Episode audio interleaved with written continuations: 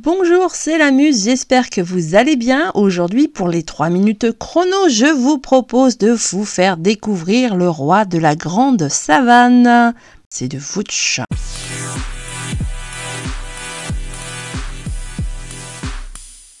L'histoire, c'est l'histoire d'un singe un peu dingo qui décide que le roi de la grande savane ne peut être le lion qui passe son temps à dormir.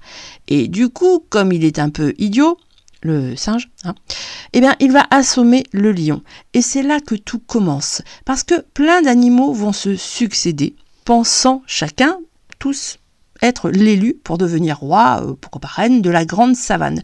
Le rhinocéros va courir après le singe, le crocodile va manger le rhinocéros, oui, carrément, etc., etc., etc.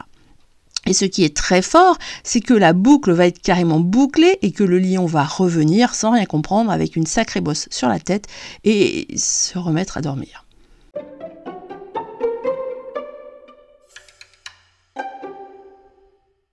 Alors, qu'est-ce que j'en pense de ce livre? Alors, non seulement l'histoire est extraordinaire, très drôle, mais on adore, j'adore le format qui est très adapté aux lectures à voix haute, les couleurs de fond qui changent à chaque page, le texte qui suit l'action, soit écrit très gros, soit qui tombe.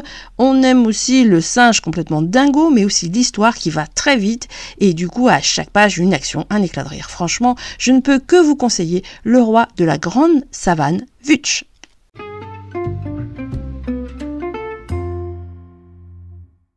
Merci de m'avoir écouté. À bientôt avec les 3 minutes chrono de la muse. N'oubliez pas de vous abonner pour ne manquer aucun épisode et d'en parler autour de vous.